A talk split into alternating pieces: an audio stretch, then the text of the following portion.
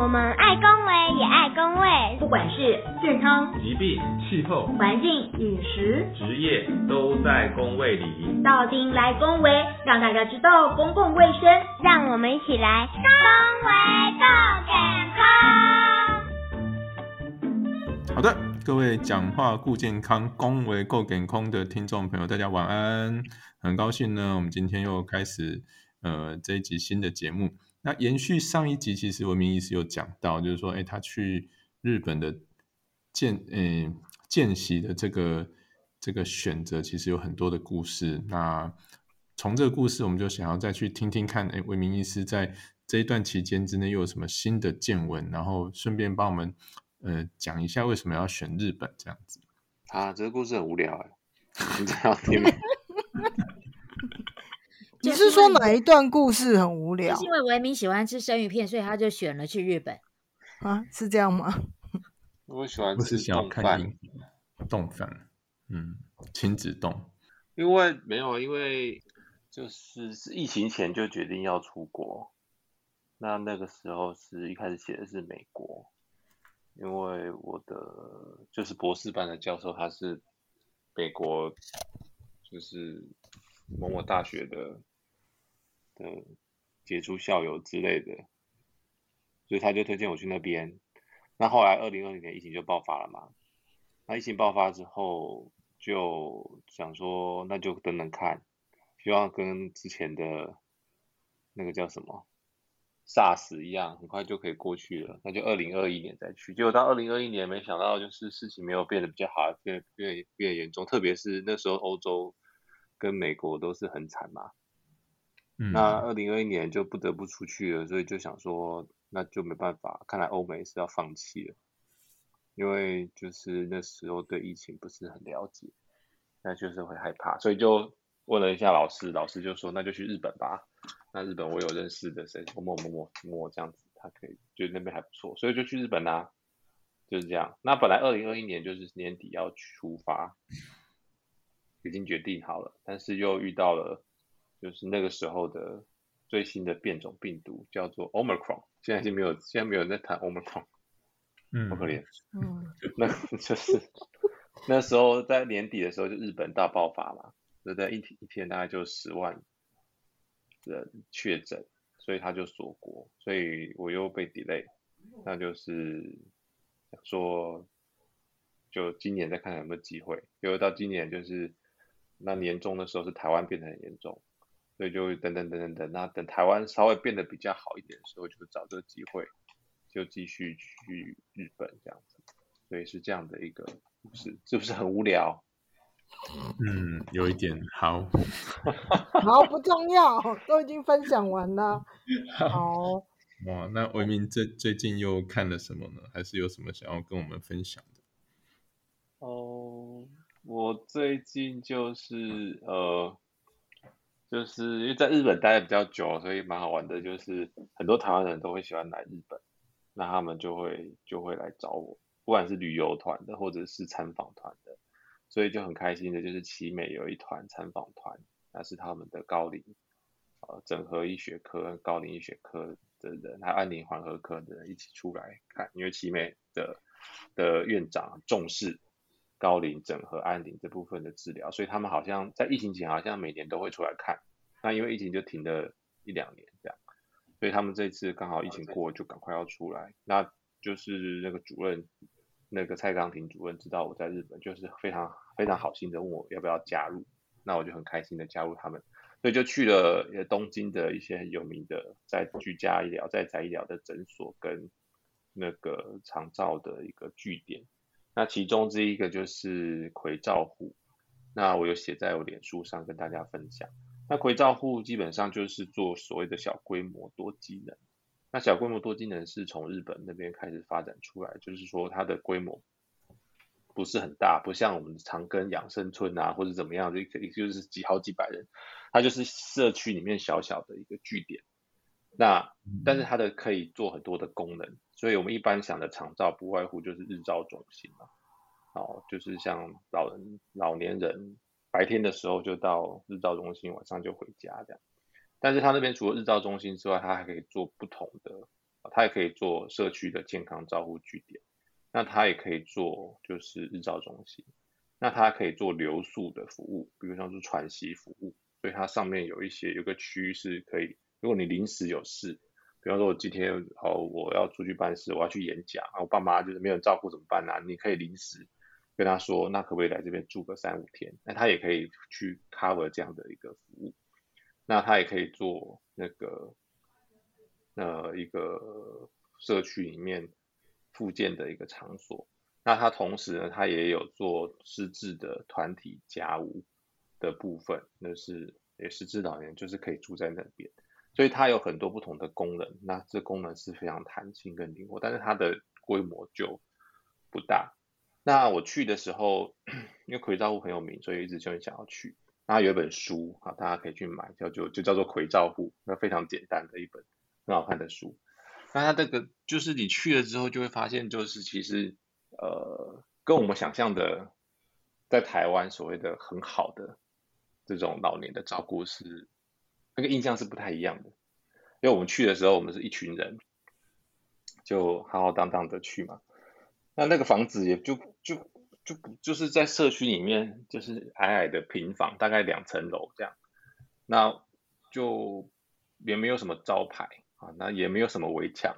那也没有什么，就是就是就像一个很平很平常的一个房，就你走到一个一个地方，然后就有一块空地，然后有有一个篮球架，然后旁边就是有一有几栋房，就是就是很普通的一个，那那个门头就小小的，然后有一个院子，那你就上几层楼梯就可以走进去，那屋子里面也很小，就是说大家都觉得说我们他在台湾看到的日照中心就是要。很大，啊很豪华丽呀，那设备就是要美美美的啊，要很新啊，然后东西很漂亮啊，直面，然后就是标识要很明确啊，或者是墙壁上要有很多漂亮的图啊，或者是要有一些怀旧的东西啊之类的，那边全部都没有，就是跟一个家一样。那我们去的时候，因为我们中午要吃便当，就是也不能在那边，因为那没有位置让我们吃便当，所以我们是租了一个一类似。居公所的一个会议室，让我们吃便当跟讨论。那去的时候就看到一群阿妈在厨房里面，就是忙东忙西，就是他们在做我们的中午要吃的便当。那个厨房也是小小的一个厨房，那阿妈就在那边忙东忙西，就是弄蛋啊、煎鱼啊、把菜啊放到便当盒里面啊，就是这样。他们他们那天的最重要的工作就是这个，他们都看起来都很开心，那看起来都很健康。然后我们去的时候，他就跟我们讲话。讲一些我们听不懂的日文之类的，那我们也试着跟他对话，就是讲一些他们听不懂的中文，就是这样子。那去了之后，在等到他们介绍才才知道说那些阿嬷大概都基本上都是八十岁起跳，而且都是有失智的，但是你完全看不出来他们有失智，或者是他们年纪这么大。那这个就是他们他为什么要做葵照护最重要的一个。一个原因就是他希望社区的居民可以把失智症或者失智老人这样子的一个群体当做是非常正常的居民，就是跟一般的居民是没有什么两样的，他们就是跟我们在一起生活，所以他们在就是放学的时候，小朋友就是会回到，就是会经过社区嘛，他就会留下来，可能会玩啊，或者是打篮球啊什么之类，就是很自然的就会跟这些失智老人。啊，混在一起，那大概就是这样子的一个一个，我们没办法在里面待很久，因为里面真的很小，就是就是可能比台湾任何一个日照中心都要小小很多。然后里面的就就就是跟你家一样，你想一想，你家是不是很多东西会乱放啊？然后很多杂物啊，那边就是很多杂物，然后东西乱放，然后椅子就是散落在这样，它有几个小房间，就是这样的一个。一个地方，那那个创办人就是加藤忠相先生，他已经做这十几年，他二十几岁的时候就创立葵照户，那他是说他他盖那些房子就是希望啊他老的时候就可以住在那边，所以就是跟家一样的一个地方。那我们就因为那边没有围墙嘛，也没有门禁嘛，然后失智老人有有一栋是专门给失智老人住的，那我们就问他说，就反正我们都问的问的问题，他们都觉得很奇怪，对，我们就问他说。你会不会担心这些老人会迷路啊？就是会失智的老人就是会走失嘛，就是乱跑，就英文叫 wandering，就会走出去不见啊。那他就觉得这个问题好像不太会发生，他就说我们从来没有发生过，是十几年来没有发生过这种事情，因为这个大家都觉得这边就是像家一样的地方，所以很舒服。所以只要有走出去了，他可能到日落的时候他就回来，因为他就要记得要回家了，所以不太可能会发生这种很失智走失的这种事情。所以那边就是一个他营造了一个很自然的一个环境。那到日本会有很多跟台湾一样，会有很多民俗的节庆，会过年过节，他们就会办一些活动。那办活动的时候，就会有那个失智那些老人去担任那个活动的类似关主的角色。好所以小朋友啊，或者是社区的居民就会来认识这些老人家，然后就会跟他们做很多的互动。他们就是创造这个所谓叫社区共生的照护，就是说，如果你知道你这个是失智老人，那他只要有一天假设他真的在社区里面走丢了，也会有邻居看到他，然后就说：“哎，你怎么会在这边啊？那你家不在这里，我把你带回家。”就不会像台就都市里面的大家都不认识彼此，所以没办法帮助到对对方，所以。那个家人中向，他的目标就是说，他做这个，呃，有一句话很感动的话，就是说，他做这个是回照护，他并不是希望就是说，透过这回照护的这个职员啊，或照服员啊，然后来协助这些老人，他不是要这样子，他做回照护是希望他做回照之后是是最后是这个回照护，就是这些失智的老人是来支持这个社区。让这个社区可以更凝聚，然后变得更好。所以不是说外面的我们这些俗话俗话叫正常人好了，来去帮助这些老人家，不是他希望这些老人家是来帮助这个社区。那这个社区就会因为这些有这群老人家，就会变得比较凝聚，然后变得团结，就会变得比较好。所以他的目标跟他的理想是这样，是跟我们平常在讲所谓的老人的照顾是非常不一样。然后他另外最近有一个新开的一个，就是他新的一个尝试，就是他去租了一个，他去盖了一栋房子，然后出租给老人家跟年轻人，啊，就是在台湾叫做所谓的青云共居嘛，就是我们把老人家跟年轻人就是呃试图让他们混在一起。那但是他的做法不太一样，他是把呃，他是一楼可能是租给老人家，然后二楼呢是有两有几间是租给年轻人。那租给年轻人的呢，他就会说，你如果来租的年轻人，然后符合条件来租的话，就半价。那半价就会很多人想来租嘛，但是你要有几个条件。那第一个条件呢，就是你每天早上，不管是去上学或上班的时候呢，你要去其他的那些老人家的住户呢，去敲门，跟他们打招呼，就说啊，我要出门哦，我今天要去上班了，这样。这是第一个条件。那第二个条件就是他们隔壁有一个咖啡馆。但是每个月要在那咖啡馆去办，帮忙办一场就是老年人的一个跟社区有关的活动，所以他透过这样子的一个新的一个经营的方式，去让年轻人跟老年人可以有更多的互动，那同时也帮忙这个社区，所以我觉得这个是他一个了不起的地方。我们待的时间没有很长，我大概就是有看到几个工作人员，但是就是，you know，你进去那个环境里面，你会。搞不清楚谁是工作人员，谁不是工作人员，你会就觉得就是有人有人就是在帮那些阿妈，就是跟阿妈一起在做做菜啊或者什么的，但是你会想说，这个人是工作人员吗？还是他是刚好就是走进来帮忙的，就是隔壁的大姐之类的，就是你会弄不清楚，因为他们也没有穿制服，然后也没有就穿的很一般的围裙啊什么。哎，那我问一个问题哦。他们目前这样子啊，一个回照户，他们大概照顾多少位老人家？就以他现在的规模，嗯，有问题，我做笔记，好像是五十到七十人吧。哦，那不少人哎。有他有四栋啊，他有四栋，然后两栋是私自的团体家务，两栋是做小规模多机能我刚刚会这样讲的原因，是以他这样子的照护方式，可以照顾到这么多老人家，然后就可以经营到这样这个规模，我觉得挺不简单的。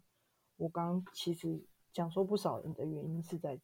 是这样，我本来以为说哦，他大概就是二三十个人这样的规模而已，但五十到七十个人真的不简单，真的是一个我觉得很不容易的数字。嗯。所以你说他那个算是小龟鸡吗？嗯，嗯不算了吧？这样算小算啊龟鸡哦。嗯，哦，OK，哎，那我每间的人数很少，不多啦。懂。哎，那我比较有有有，我本来想知道的话，就是关于医疗这一块呢，葵照护它有跟其他的一些医疗体系合作吗？就是在医疗的这一块。哦，这问的真好，就是 他就是跟呃我去的另外一家诊所叫优享会那合作，所以在他那个他自己开了一个社区咖啡馆的楼上，那就是有两个办公室，那一个办公室就是给优享会的医师在那边做驻点。嗯那不是诊所，因为他们都他们不需要开诊所，因为他们全部都是做在宅医疗，就是医师出出访，嗯，所以一个办公室就是给医医师的，那另外办公室就是给护理师的，就居家护理师的一个据点，所以他们等于是就是说医师跟护理师就在隔壁啊，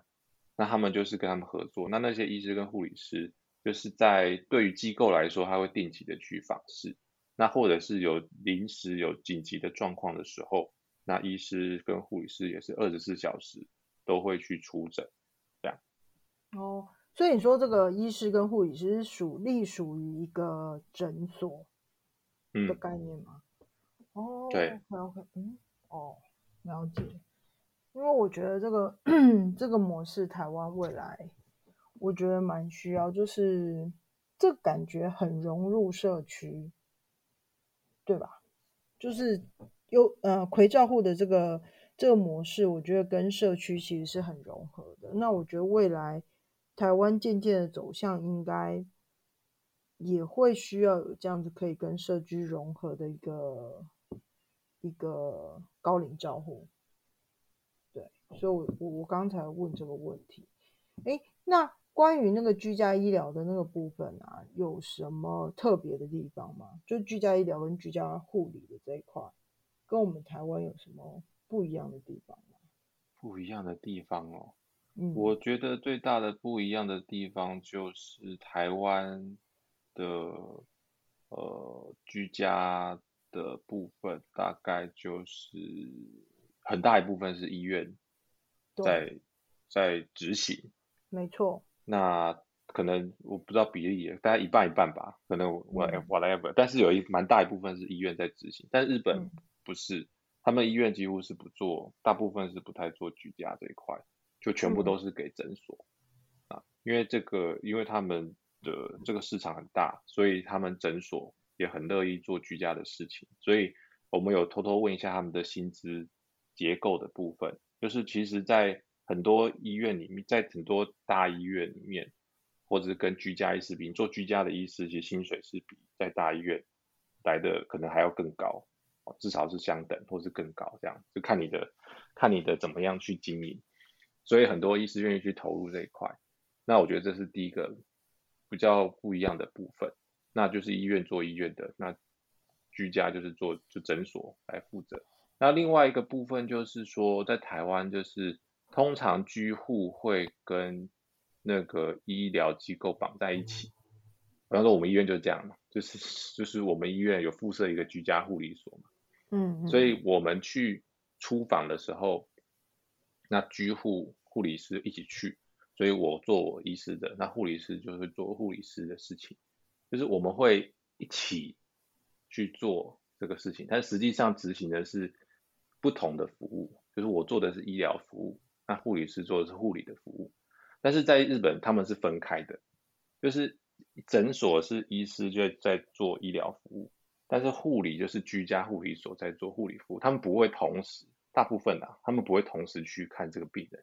就是医师去看，那就是，但是医师旁边还是会有一个护理师，就是他诊所的护理师。那那个护理师的工作可能就是以跟诊，哦，协助医师为主。那另外一个另外一个时段就是会有居家护理所的护理师再去看这个病人。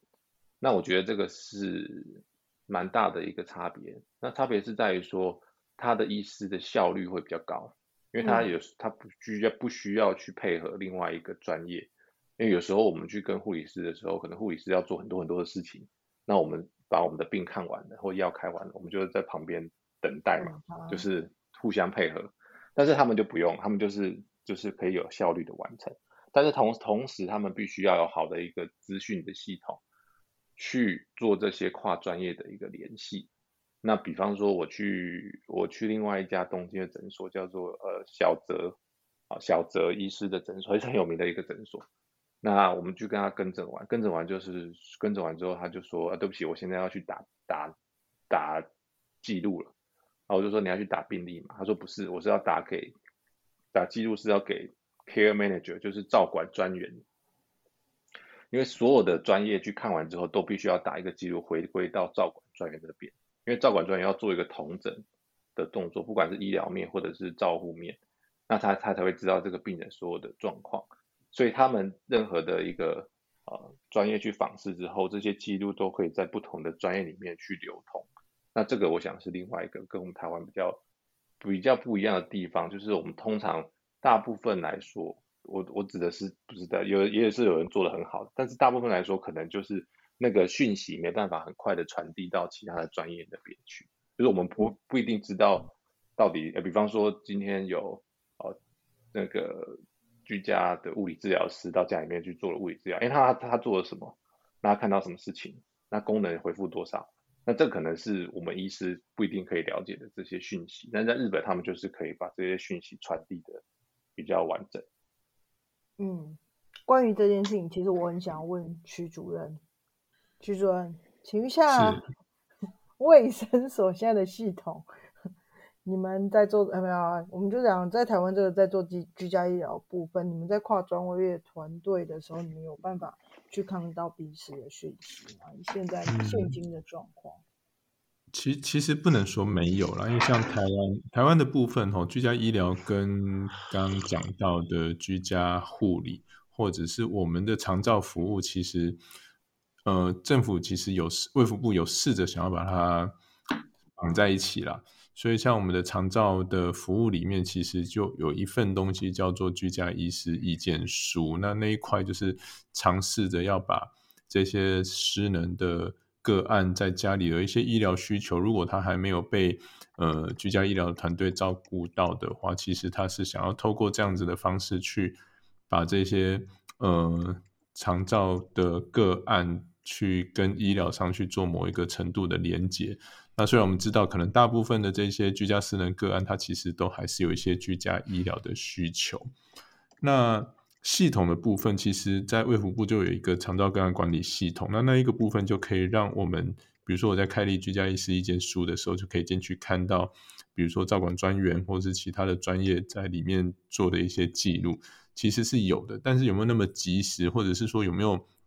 一个比较正式的一个团队会议去针对个案去做讨论，我觉得大概还没有到那么到位。因为我之前有看过一些像日本照护的影片，他们真的是针对这些个案会有一些甚至会有共访的情形，就是诶不同的专业都会在同一个时间进到个案家里去做一些访视，或是之后会有一些呃个案的讨论。那这一块我觉得在台湾可能还没有到那么的完善。那像文明医师刚就有提到，像台湾大部分是医师，呃，应应该是说医院在做，呃，这个居家医疗的部分。那呃，如果是诊所，因为它不太像日本有专门做居家医疗的诊所。那如果就我所知，我现在是只有知道有几个少数几个很有心的，呃，医师在做居家诊所的部分。所以大部分都是比如说诊所医师他们兼着做，所以可能呃。居家护理的团队要去做访视，或是居家照护的团队要去做访视的时候，可能医师他的时间都卡在他自己的门诊时段，在配合上面就没有那么的激动，所以我觉得这一块可能还是有一些呃调整的空间呐。那至于我们的居家医疗的系统，现在大概都还是绑在我们各个医疗单位的看诊的医疗资讯系统里面。那它大概很还没有跟我们的长期照护或是服务的系统去做一个连接。那这一块大概还是要等到像雪佛这么呃专精的资讯人才，帮我们台湾的整个医疗照护体系去建构一个比较好的一个资讯环境，这样。对啊，我你要不要觉得入格啊？哎，不要乱讲话，不要乱讲话改组吗？回来，不要乱讲话，不要乱讲话，卫福不过部有没有什么资讯处之类的？不要乱讲话了你。好，我觉得，我觉得我我其实刚刚国友在讲的时候，我就我有一个有一个经验呐，就是我过去有帮一个医院做过，就是照护系统这一块。那那个医院是因为同一个个案，从居家医疗、居家护理、营养、附件，全部都在那个医院帮某一个个案做，所以他在他自己的医院系统里面，他就可以跨长照系统跟 HEAT，就是我们所谓的医院资讯系统。它可以跨跨的讯息交换，然后，呃，因为 因也因为这样会做得到比较及时。但我觉得现在一个比较大的问题是，如果这个个案它医疗跟照护是分在不同的单位在做服务的时候，我觉得那个资料通透性就是比较困难。那我觉得台湾要努力的应该是从我们医院所谓的出院准备。就是出备之后，一直衔接长照这一块，我们未来可以怎么做？我觉得这个确实是一个非常值得呃大家一起努力啦的部分。那对，就是除了资讯，就是我们资讯专业以外，其实也很需要呃体系的专业的医师啊、照护人员啊各方面各各专业一起来来努力。我觉得这个真的还蛮重要的。对，其实我觉得，我觉得日本就是所有人都是不是同一个单位的，对啊，他们每他们每个专业都是几乎都是不同单位，对，所以他们就是常常要做整合的这件事情。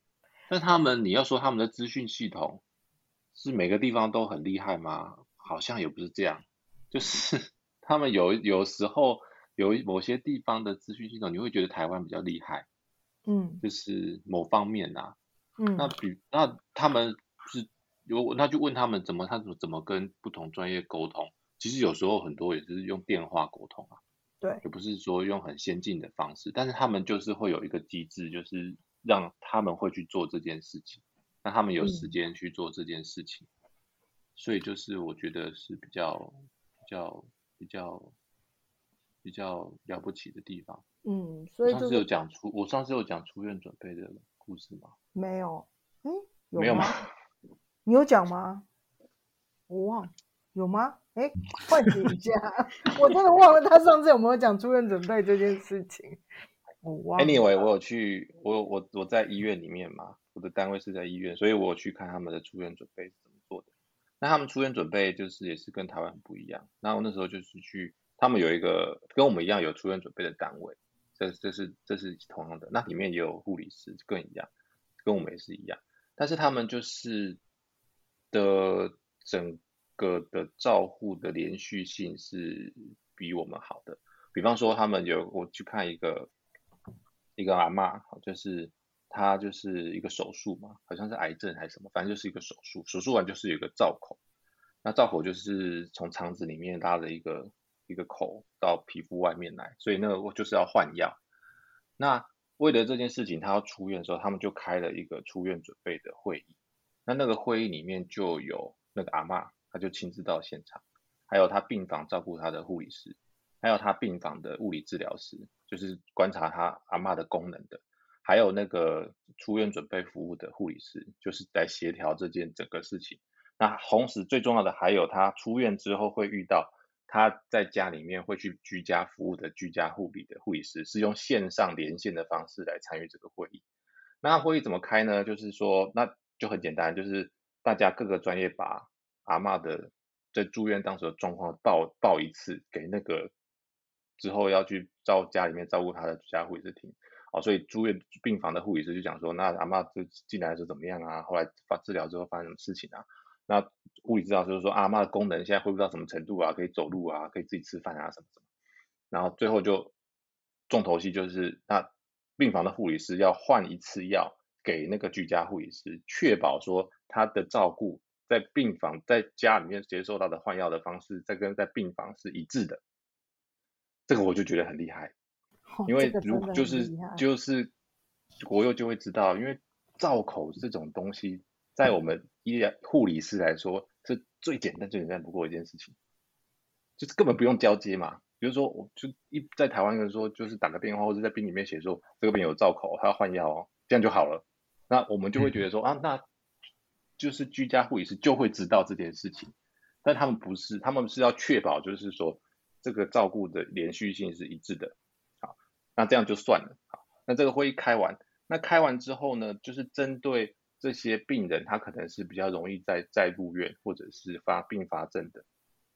在病房里面的这个出院准备的护理师，除了要开召开这个会议之外，他会到家里面去看，就是出病人出院之后，不是他不是居未来要照顾他的人哦，他是住院的时候的人，但是他住院出院之后一段这一个月里面的时间，他可以去五次，那这五次都是保险健保有给付的，就确保说，因为在出院这个他们叫做 subacute 嘛，就是亚急性期，就是他这段时间功能可能会急可能会比较快速下降，或者是遇到并发症的问题，所以医院的医师跟护理师可以去家里面看五次。那这五次的五次是出院之后，但还有一次是在出院之前，那这个就更厉害，就是说病人还在住院的时候，这个病房的护理师要先去家里面看，所以他会他我们没有跟他去，他给我他给我们一把看照片，所以他拿一个尺就去。病人家里面，然后就开始量，啊，这个门前的楼梯有几公分啊？然后这个门槛有几公分啊？门的宽度有几公分啊？那轮椅可不可以进去啊？所以他还没有出院的时候，他就这个人就先跟家属约好之后，这个护病床护理师就先去家里面看，那确保说那个家里面的环境是不会对他造成伤害，或者要怎么样调整。那把这个讯息带回来，那家里面都准备好之后，这个人才从病房回到家里面。回到家里面之后呢，这个人在这个护理师再去家里面可以看五次。那这五次当中，如果发现什么问题，就会可以跟那个居家护理所的护理师做交接，说啊，那接下来这有什么状况，你应该要怎么样照顾？那再加上刚刚的出院准备会议，所以我觉得这一连串就是一个衔接的一个过程。是的。那今天也再次非常感谢维明远在日本跟我们连线，然后分享这么多他在日本的见闻。那我觉得，其实，在日本的长照体系或是在居家医疗体系，一直是我们台湾在学习的一个方向。那甚至有一些，其实也就慢慢的会引入到我们台湾来。但是在这过程当中，我觉得还是有一些我们需要在，比如说医疗系统啦，或者是我们的一些民众的就医或是照顾的观念上。那包含说医疗团队在执行这个业务上，到底是要呃医院体系为主，还是一些诊所体系为主？我觉得都很多需要再去磨合的部分。那也是值得我们在不管是呃主管机关啊，或者是我们在做这些医疗领域的人，那我们的资讯系统的厂商，甚至我们一般民众，我觉得都有很多需要再去呃学习跟思考的部分。那再次谢谢维明。那在这边也记得提醒大家，要记得帮我们呃五星评评价，然后要去分享，然后帮帮我们多多按赞这样子，那让我们继续有动力再帮大家做这些呃跟健康相关的这些议题的分享。那谢谢大家，谢谢大家，大家晚安，下次见，拜拜拜。